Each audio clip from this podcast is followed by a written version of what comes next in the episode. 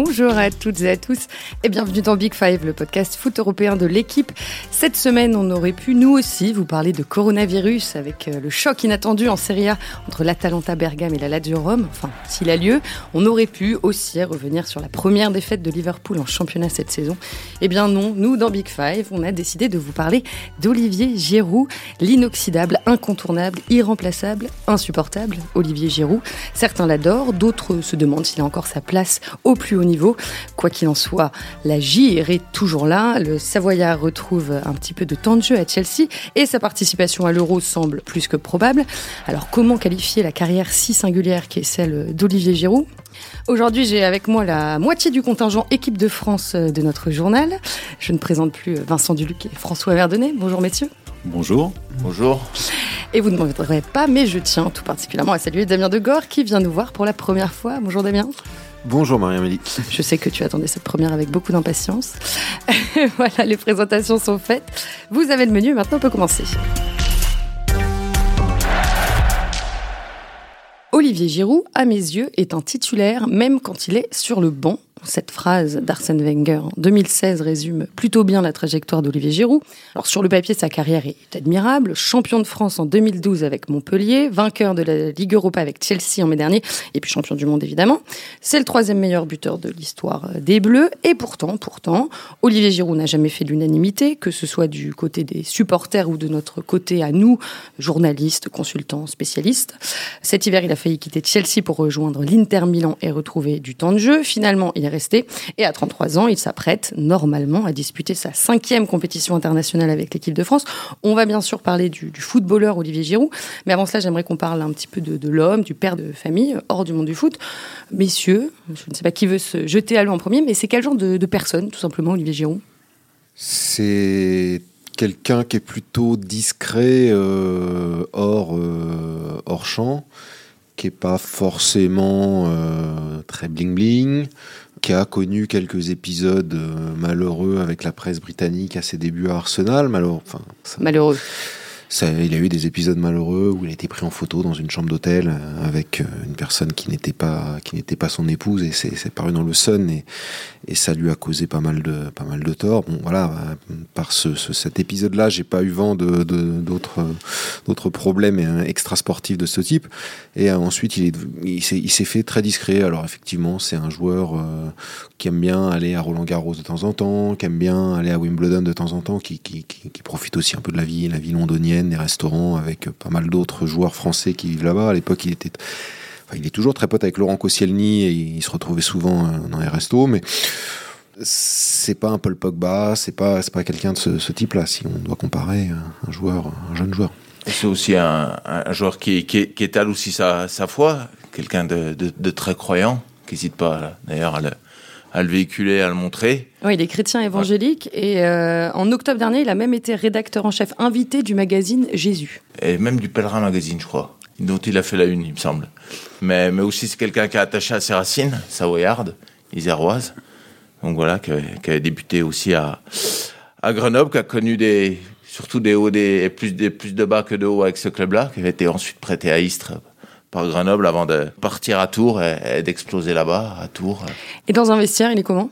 Mais je suis tombé l'autre jour à Chelsea, j'étais à, j'étais à Stamford Bridge euh, pour le match Chelsea-Tottenham, il y, a, il y a à peu près deux semaines, et je suis tombé sur un membre du staff médical, moi un français dont je dirais pas le nom, mais il serait vite reconnaissable, qui me, qui et c'était un moment où il n'avait pas été titulaire encore, il allait l'être le soir, mais c'était la première fois depuis longtemps, et qui disait que pendant tous ces temps, il avait été fantastique, que c'était un type dans un vestiaire qui était qui était incroyable, qui était un grand professionnel, qui avait un super état d'esprit, qui avait jamais traîné les pieds, qui avait eu un moment difficile quand même. Il avait un peu lâché quand même pendant un mois ou deux parce qu'il se rendait bien compte que Frank Lampard ne le faisait pas jouer, mais qui dans le vestiaire a jamais eu le moins de problèmes avec quiconque. Ça, c'est un, caméléon, il peut s'entendre avec, euh, avec n'importe qui un peu.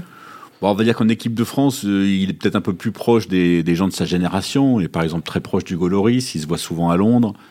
On n'a jamais entendu dire qu'il ait eu le moins de problèmes avec euh, quelques générations et quelques, quelques profils de joueurs que ce soit. Alors forcément, ce type de joueur euh, plaît aux entraîneurs. Et celui qui a marqué euh, le plus la carrière d'Olivier Giroud en club, c'est Arsène Wenger. Donc je le rappelle, Giroud a débarqué de, de, Montpellier à l'été 2012, cinq saisons et demie à Arsenal, trois Coupes d'Angleterre, trois Community Shield.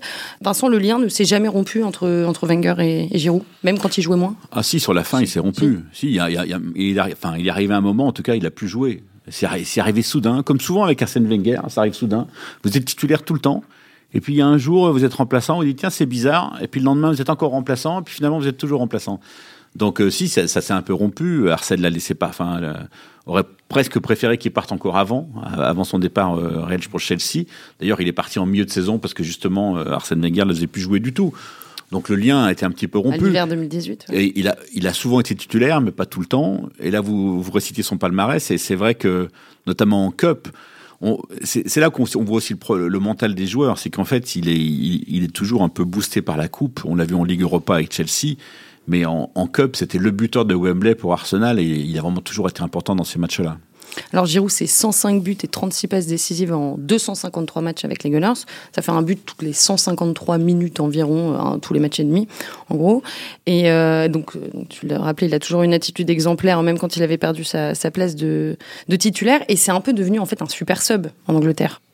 Il l'est surtout devenu euh, à, Chelsea euh, parce que bon, euh, comme le disait Vincent, il a perdu sa place quasiment du jour au lendemain à Arsenal. Donc il est rentré dans le rôle de, de, de super sub, surtout à partir de la saison dernière. Et notamment en, bah, en, en Europa League. Il, il, avait commencé Arsenal quand même. Ouais, pendant, 2016, pendant un an et demi, quoi. 2016-2017, voilà. il, il, marque 12 buts, et, la, et la, dont la moitié après être euh, rentré en cours de match. Mmh. Ouais, il avait commencé Arsenal. Même avant que la casette signe à Arsenal, il avait déjà commencé à moins jouer. Donc euh, c'est voilà, il y, a, il y a eu un moment, il a commencé à perdre un peu sa, sa place, mais il est toujours resté un joueur très, très populaire. C'est-à-dire que même remplaçant, euh, les Mirettes continuaient de chanter euh, la chanson de Giroud sur l'air de Edgewood. Enfin voilà, il, il, ça, ça, a toujours été une figure quand même importante du, du, du football londonien. Il y a beaucoup de Wenger dans Giroud aujourd'hui? J'en suis pas sûr. Je... Disons qu'il lui a fait confiance, il est allé le chercher à Montpellier, mais déjà à Montpellier, on peut pas dire qu'il était personne. Il était champion de France, c'était le meilleur joueur meilleur, des champions de France. Meilleur buteur. Meilleur buteur. Je veux dire, voilà, c'était pas, il est pas allé le chercher, il est pas allé le chercher à Lorient comme, euh, comme Laurent Koscielny. C'est pas tout à fait la même chose.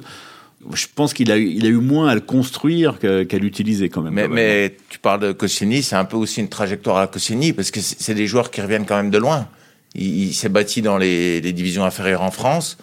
Koscielny a explosé, on va dire, à Lorient pendant une saison. Ils ont joué ensemble à Tours. Voilà, ils ont joué ensemble à Tours. Mm. Mais c'est des joueurs qui reviennent un peu de loin. Et Giroud aussi, ce qui peut peut-être expliquer sa, sa, sa, réussite anglaise, c'est que c'est quand même un profil, un profil anglais dans, dans, dans, dans son jeu.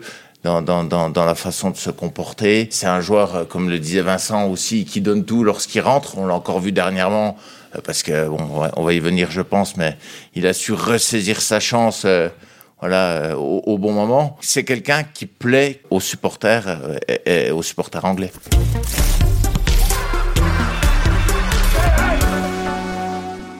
L'autre entraîneur qui a marqué euh, la carrière de Giroud, euh, qui a toujours euh, cru en lui, c'est Didier Deschamps. C'est à la vie à la mort avec Deschamps à la vie à la mort, je suis pas sûr. C'est effectivement un entraîneur qui a marqué sa carrière parce qu'il lui a toujours fait confiance.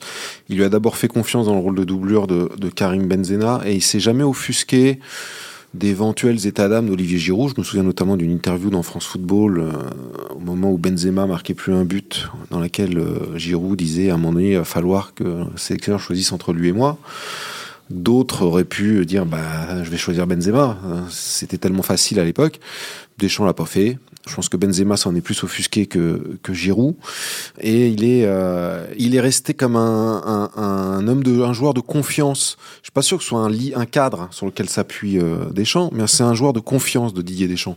C'est-à-dire qu'il sait qu'avec lui, il peut aller au combat, que euh, bah, il aura sans doute des états d'âme, mais que euh, il les exprimera, en tout cas à l'intérieur du groupe, le moins possible. Des états d'âme à propos d'eux bah, D'un temps de jeu qui serait moindre, de euh, voilà, de, de considérations euh, moins importantes que d'autres. Peut-être que le fait de pas être, c'est pas un leader de, vestiaire forcément, Giroud. C'est jamais, ça fait un bout de temps qu'il est en équipe de France depuis 2011. Il pourrait très bien euh, revendiquer ce statut comme voilà, comme d'autres, mais c'est pas, il a pas, il a pas forcément ça en lui. Maintenant, c'est un combattant quoi. C'est un combattant. C'est pas un leader de vestiaire, mais il y a quand même une anecdote, Marie-Émilie, c'est le fameux dimanche avant le match retour contre l'Ukraine en novembre 2013, où il vient en conf de presse à Clairefontaine, et pendant une demi-heure, il avait martelé quand même un discours de, de combattant, mais quand même aussi de leader. En gros, il avait un peu annoncé ce qui allait se passer finalement. Il a ça. Il y avait un peu de ça. Mais, quoi. mais, mais, mais c'est un combattant. Après, c'est aussi un. C'est ce qui est rafraîchissant, notamment pour nous, les, les journalistes, mais c'est quelqu'un qui n'est pas vraiment dans le calcul. Et je me souviens d'un épisode, euh, je pense que Vincent et François s'en souviennent très bien, à l'Euro 2012, où après le, le France-Suède perdu en, en, match de poule contre le Zlatan, le, la Suède de Zlatan, il dit ça a été chaud dans le vestiaire, quoi. C'est des choses qui ne se disent pas parce que forcément vous dites ça à des journalistes, ils vont savoir, ils vont savoir pourquoi ça a été chaud dans le vestiaire et puis forcément ça s'est su. Et euh, je sais que certains joueurs de l'équipe de France, si on avait voulu d'avoir euh, mis les, les médias sur la piste, mais il a, il a cette fraîcheur en lui. Il ment pas ou il ment mal. En tout cas, il cherche, il cherche le, à mentir le moins possible. Et c'est plutôt euh, pour ça quelqu'un que, pour ça que moi je, je, trouve que les journalistes l'aiment plutôt bien, en, en définitive. Et, et, moi je trouve aussi, on ne donne pas aussi, aussi on, cette reconnaissance à Giroud. Je trouve que c'est un, un, un, joueur qui symbolise aussi l'après Naïsna. C'est un joueur qui arrive après Naïsna, un an après. Mm. D'ailleurs, c'est Laurent Blanc qui le prend la première fois. C'est pas, c'est pas Didier ouais, en 2011, ouais. ouais. en 2011. Novembre 2011, ça. les États-unis, je crois. Tout à fait. Et c'est bien, il est dans le symbole justement de, de, de cette volonté de, de, tourner la page, d'arriver sur quelqu'un, peut-être fort, mais qui, qui, qui, a une image peut-être un peu plus saine. Voilà. C'est un peu la génération Cabaye, de Buchy, Sagna. Oui, même, si Sagna était, oui. même si Sagna était, c'était, il participait un peu de ce, de, de, de ce renouveau-là, quoi. Oui, euh... sauf que lui, s'est installé dans la durée, parce que derrière, c'est, pour moi, c'est quand même un des hommes de Deschamps. C'est le joueur qui a été le plus appelé depuis que Didier Deschamps est sélectionneur. 97 euh, sélections, euh, 39 oui. buts. Matuidi. Mais, mais sur, sur, les 97, je crois qu'il doit y en avoir 89 avec Deschamps. Et Matuidi doit être à 80, 80. Il est le deuxième de, joueur le plus appelé de, de, de, de l'ère des champs. Donc c'est vraiment un symbole de l'ère des champs dans la longévité et, et, et, dans, la, dans la continuité de, et dans la confiance aussi. Et lui, quel rapport il a avec l'équipe de France, avec le maillot bleu? Parce que par exemple, un de ses anciens coéquipiers à, à Montpellier, euh, Gary Boccali, nous disait que l'équipe de France c'était davantage un rêve pour lui qu'un objectif. C'est fini ça. Aujourd'hui, c'est aujourd'hui, c'est clairement un objectif. Il a, il a celui d'atteindre les 100 sélections. Blaise Matuidi me disait il y a quelques mois de ça que tous les deux, ils regardaient à quel moment ils seraient susceptibles d'atteindre les 100 sélections. Quoi. Lequel des deux serait le, le premier à okay, les atteindre? donc ils ont un objet... Enfin, Giroud, en l'occurrence, a un objectif Ah bah, il en a deux maintenant. Il a celui des 100 sélections et celui de passer... Euh, au-dessus de Michel Platini au, au, au, Platini au classement débuteur. Bon. il, est, il est un peu Platini habité par deux, ça. deux buts d'avance euh, seulement. Donc ouais, ça pourrait, il a un, peu moins, un peu moins de matchs quand même, mais ça compte. Hum. Mais voilà, on voit bien quand il s'agit de tirer les pénalties, bah, il, veut, il s'empare du ballon, il est... Euh, il est habité par ça. Je pense que le rêve, euh, c'est quand même quelqu'un qui a été finaliste de l'Euro et vainqueur de la Coupe du Monde. Donc le rêve, c'est toujours un rêve sans doute pour lui de porter le maillot de l'équipe de France, mais aujourd'hui il y a surtout une réalité chiffrée. En fait, je trouve qu'il vit depuis longtemps quand même sur une double légende, mais qui, qui est vraie, mais qui n'existe plus. D'une part, c'est comme l'a dit François tout à l'heure, c'est quelqu'un qui vient de, des niveaux inférieurs, qui découvre le haut niveau sur le tard à 23, à 24 ans. Donc effectivement, on peut dire que pour lui, c'était plus difficile que pour d'autres. Enfin, globalement, la durée même de sa carrière montre que pour lui, ça a été aussi plus long que pour d'autres. Donc, euh, il est parti doucement, mais il a duré longtemps. Et l'autre légende, c'est effectivement de dire que c'est un joueur clivant qui, se bat contre les critiques. Il a des critiques, mais comme tous les buteurs de toutes les grandes sélections, qui sont soumis au rendement, aux chiffres, etc. Je trouve que, par exemple, pour une Coupe du Monde à zéro but, il est quand même plutôt passé entre les gouttes. Il a eu des critiques. Une Coupe du Monde à, zéro but, forcément, quand Mais vous êtes avançante, vous avez des critiques. Le public français est particulièrement sévère? Non, je trouve que le clivage existe à cause de l'affaire Benzema. C'est-à-dire qu'on oppose sans arrêt Giroud à Benzema. Mais Giroud, en tant que lui-même, en tant qu'avançante, je trouve pas qu'il soit si critiqué que ça. Si on prend tous les avançantes de l'histoire de l'équipe de France depuis 30, depuis, depuis 40 ans, ils ont eu à peu près la même chose. Et même, je trouve qu'il est plutôt porté, qu'il a plutôt une cote de sympathie importante et une cote de popularité importante. Je suis d'accord avec toi. Il n'a pas été si critiqué que ça, mais il n'a pas non plus été si encensé que ça par rapport à ce qu'il propose en équipe de France. Il a et été le problème, sifflé quand même. À, le problème de Giroud, c'est qu'il a toujours été le contemporain d'un autre avant-centre français de grand talent. Benzema, jusqu'en 96 encore aujourd'hui, mais même si Benzema n'est plus. Jusqu'en 2016. Jusqu'en 2016. Pardon, 2016. et Mbappé maintenant, qui veut jouer dans l'axe, et, euh, et d'une certaine manière, Giroud bloque le passage de Mbappé dans l'axe. Euh, et, et, finalement, on le, on le, comparera toujours à, à ces joueurs hyper talentueux qui ont une meilleure technique que lui, plus qui sont, oui. qui sont euh, voilà, qui sont qui sont des, des, très grands joueurs de foot. Giroud n'a pas la technique de ces joueurs-là, mais il a autre chose. Il a autre chose qui fait que pour un collectif, il est à mon sens, et pas seulement, je pense, hyper précieux. Bon, alors moi, je, je, vais, je vais me faire un peu l'avocat du diable, mais, mais moi, je trouve qu'il est plutôt bien servi et qu'il mmh. il est bien servi, Giroud. Parce que, quand même, on va mettre en perspective, moi, de voir Giroud aujourd'hui, euh, dauphin de Platini, quelque part, ça me gêne au niveau des buteurs. Et ça me gêne notamment quand on met en relief son rendement dans les phases finales. Giroud, c'est quand même quelqu'un qui a fait deux Coupes du Monde, qui a marqué un but contre la Suisse en 2014 en 12 matchs. Il marque pas un but dans la campagne de, de victorieuse en 2018. C'est quelqu'un qui a fait 2 euros, qui a marqué 3 buts en 2 euros. Donc vous faites le bilan, ça fait 21 matchs en sélection en phase finale pour 4, 4 buts. buts. Donc voir Olivier Giroud aujourd'hui sur le podium des meilleurs buteurs de l'histoire de l'équipe de France, c'est bien payé. Oui, moi. mais c'est vrai que c'est lié au nombre de sélections. Platini Oui, il mais- s'est arrêté à 72, lui, il va s'arrêter entre 100 à plus de 100 en tout cas, probablement. C'est ça, c'est-à-dire qu'on peut pas Donc voilà, les deux joueurs. Il y a- il Non, non, mais je je, je, je, je me lance pas dans la comparaison de, euh, avec Platini. Je, je me lance dans, dans de- une, dans une comparaison, dans l'absolu, dans l'absolu de l'histoire de l'équipe de France, de voir Giroud euh, devant des Trezeguet, devant des, devant Griezmann aujourd'hui, euh, devant euh, qui encore, euh, bon, des, des, des bon, c'est même c'est pas le même poste, mais des Zidane en, en termes de, de, de but.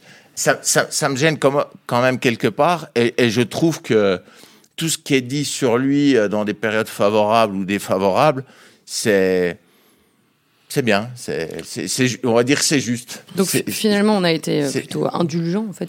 que je, trouve parfois. Ni- ouais. Mais je sais pas, moi je dirais ni l'un ni l'autre en fait, ni l'un ni l'autre. Mais il- forcément, il profite d'une époque, Michel Platini, que les saisons creuses, sans phase finale, l'équipe de France jouait 6-7 matchs par an. Là, une année de phase finale, l'équipe de France joue 17 ou 18 matchs dans une année. Donc forcément, c'est différent. Ouais, mais regarde, Vincent, tu prends la, la dernière année 2019 là. Regarde les buts de Giroud, c'est contre qui? C'est deux buts contre la Moldavie. Oui, mais c'est ce que je te dis, Voilà, je suis d'accord ouais, avec toi. Ouais, il marque contre la Turquie quand même. Oui, mais la Turquie, mais c'est- un but contre l'Albanie, c'est deux buts contre. Mais lors de la campagne de qualification pour la Coupe du Monde 2014, il marque aussi en Espagne un, but important, oui, très important. Oui, ben heureusement. Non mais on peut après après tu as raison sur les phases finales, Il faut il n'a pas assez marqué, mais il a fait d'autres choses qui ont permis à d'autres joueurs de marquer. Ah oui. C'est-à-dire qu'il a un esprit là, là, on- je trouve que tu es dans un raisonnement purement individualiste du buteur et comme tout, comme tous les buteurs. Sauf que Giroud à mon sens, c'est pas un buteur comme les autres, c'est pas un avançant comme les autres, c'est un avançant collectif. C'est comme ça que je le définis. Et ce qui fait permet à d'autres de briller aussi. Et ça, on peut pas complètement le Non, écarter. Moi, je suis d'accord. C'est vrai parce que, par exemple, pendant l'Euro 2016, il, il a, il a un rôle important en huitième, en quart. Quand Griezmann se recentre, il y a une vraie complémentarité, il le fait jouer, il le fait briller, etc. Et tout. Maintenant, la limite du raisonnement, c'est que quand Giroud gagne, il a raison, et, ben, et quand, et quand il marque, il a raison, et quand il marque pas, il a raison quand même. Donc, euh, voilà, c'est juste effectivement que de temps en temps, il, il faut quand même qu'on soit comptable de ce qu'il fait ou de ce qu'il fait pas. Mais en attendant, euh, moi, je je vois pas au nom de quoi il, il serait pas allé à la Coupe du Monde, par Mais- exemple, mais- à l'Euro, pardon. Au-delà de cette perspective équipe de France de, de Giroud, tu, tu prends aujourd'hui le cas Giroud euh, dans l'absolu des meilleurs buteurs français Hmm. Au niveau européen. Deux, deux buts, deux buts. On va arriver sur une sélection. Il va, il va être, euh, il va être là contre l'Ukraine et la Finlande. Oui, mais l'an passé, garde par exemple en Ligue Europa, il marque combien de buts? 12, 13, je sais Le plus. meilleur buteur de la Ligue Europa. 12 ou 13, enfin voilà. où- donc il, il, il traverse, il est remplaçant, il joue que les matchs du jeudi et il emporte tout. Donc ce qui est fascinant chez lui, c'est que les les moments où son destin peut basculer, ça bascule toujours du même côté. Et il y a sans doute pas de hasard. Mais sa situation est assez euh, inédite dans l'histoire de l'équipe de France. C'est-à-dire un attaquant critiqué en club, qui joue peu, qui a connu de grandes périodes de disette, qui n'a jamais marqué beaucoup de buts en phase finale, et qui malgré tout est toujours là et qui va disputer sa cinquième compétition internationale. Avec effectivement, là-dessus, il n'y a pas d'équivalent. En général, on a plutôt, on a plutôt l'habitude du trop plein plutôt que du vide. Tout le monde se souvient qu'on est parti à la Coupe du Monde 2002 euh, pour ne pas marquer un seul but au premier tour, avec les meilleurs buteurs d'Italie, de- d'Espagne, de, France et de- et d'Angleterre. Donc là, effectivement, euh, Giroud, il est pas, il est pas meilleur buteur de, pas, d'Angleterre, il est loin de là. Mais on va dire que le monde, euh, que le, monde a un peu changé. Le vrai problème à Chelsea, c'est que je suis pas sûr que cette saison, que la concurrence ait été juste. Frank Lampard a pris les commandes de Chelsea et ça reste un entraîneur anglais qui privilégie les Anglais, qui privilégie un réseau particulier. Et la concurrence n'a pas été tout à fait juste pour il lui. A pas, il a pas, il a même Qui a pas eu le temps. privilégié la, la jeunesse aussi. Il a, il a pas eu le temps d'être mauvais. Non, mais par exemple, qui c'est privilégie, ta- non, mais qui privilégie Tammy Abraham, qui a un vrai potentiel, qui a fait une super début de saison, c'est normal. Mais penser que Michi Batshuayi est un meilleur avançant que Olivier Giroud, là, quand même, il y, a- il y a quand même des limites à la compréhension. On l'a évoqué euh, plusieurs fois, mais je veux rebondir sur ce que tu as dit, Damien. C'est un avançant de collectif. C'est vraiment comme ça qu'on peut euh, le mieux Moi- le définir. Moi, c'est, en tout cas, c'est comme ça que je le définis. Je pense qu'effectivement, il pourrait avoir euh, des stats un peu plus importantes dans les phases finales. François a raison. Mais je pense aussi qu'il y a un facteur qui peut expliquer cette faiblesse statistique. C'est son dévouement pour les autres. Et euh, il a un, sens du combat, du sacrifice euh, que n'ont pas d'autres. Il dit lui-même qu'il fait le sale boulot que, que personne ne voit. Ouais, Ah, il exagère un il peu. exagère un peu. Ça, c'est effectivement, ça lui permet de couvrir son manque de stats. Mais c'est vrai qu'il fait quand même un boulot défensif important.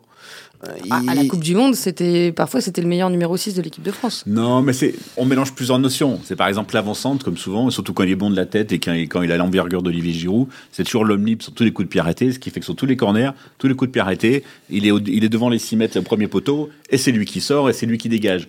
Ça veut pas dire qu'il fait des courses de 50 mètres tout le temps pour venir se il fait pas, il fait pas quand même les courses de Cavani. Non, voilà. Euh, mais il a quand même l'intelligence d'empêcher certaines relances par moment, par son placement, par euh, voilà, il, il fait il fait le petit pas euh, de décalage nécessaire pour dissuader l'adversaire de relancer de ce côté-là, ce que d'autres ne font pas toujours. Ça, je pense que Deschamps, euh, Deschamps le voit, mais Mais c'est- Il y a Deschamps- finalement, Deschamps- en fait, c'est l'attaquant parfait pour Deschamps. mais non, c'est pas l'attaquant parfait parce est- que l'attaquant il parfait, il, est- marquerait plus est de buts. Oui.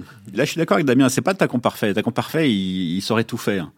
Seulement, c'est peut-être l'attaquant parfait dans ce puzzle-là par rapport aux autres aussi. Et pour Didier C'est-à-dire que Deschamps. quand, quand on a Mbappé à droite qui va s'occuper de, de- de manger tous les espaces et qu'on a Griezmann qui est bon aussi dans les petits espaces et qui est bon quand il y a du mouvement, qui est bon quand ça joue une touche, bah vous pouvez avoir un avançante qui a un autre profil. Mais le- la, la- la réalité, c'est que si Olivier Giroud est encore titulaire en équipe de France, et a priori il l'est encore, quelle que soit l'option, je, enfin je sais pas, à moins qu'Mbappé devienne avançant de soudain, ça, ça a été le cas une, deux fois, je crois, depuis, depuis la Coupe du Monde, mais pas plus.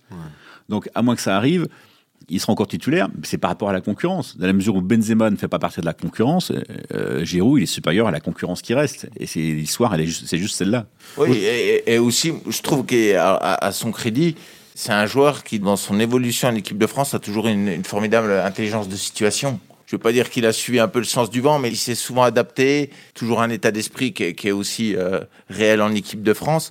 Mais moi, ce qui, me gêne surtout dans ce qui se passe aujourd'hui avec Giroud, c'est son choix l'été dernier.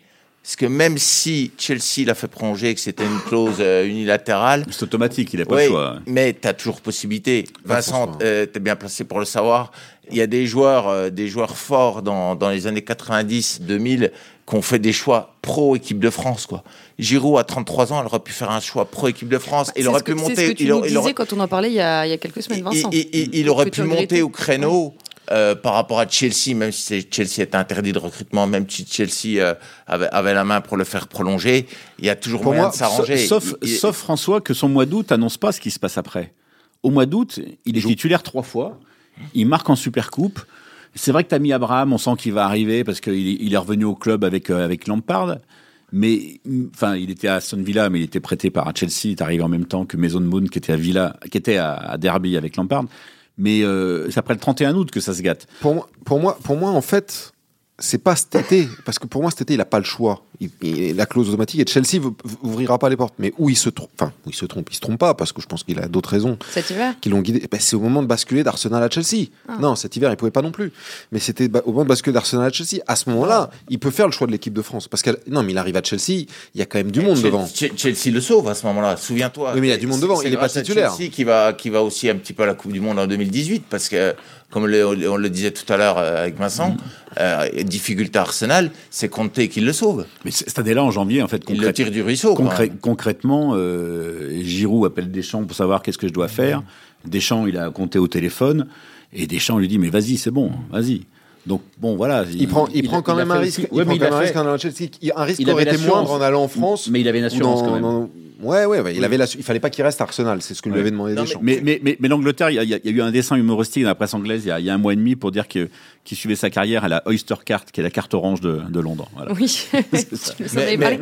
Et Vincent, tu disais justement qu'il y avait 99,8% de chances qu'il participe à l'euro. Est-ce que maintenant qu'il rejoue. Oh, je crois que j'ai- pas dit 100%. Eh ben non, mais tu, tu avais pris beaucoup de précautions. Est-ce que maintenant qu'il joue, euh, qu'il se remet à jouer à Chelsea, est-ce qu'on est passé à 100% Mais oui, de toute façon, moi, je, enfin, euh, je l'avais déjà dit quand il jouait pas, donc euh, évidemment que quand il joue, il y a, il y a, il y a, il y a, il y a aucun suspense là-dessus. Il y a, il y a- enfin, ça, ça n'existe pas. Aucun. Aucun, très bien. On, est- on espère qu'il aura plus de temps de jeu à Chelsea. 12 matchs et seulement 6 titularisations cette saison euh, pour deux buts. Son contrat se termine en juin.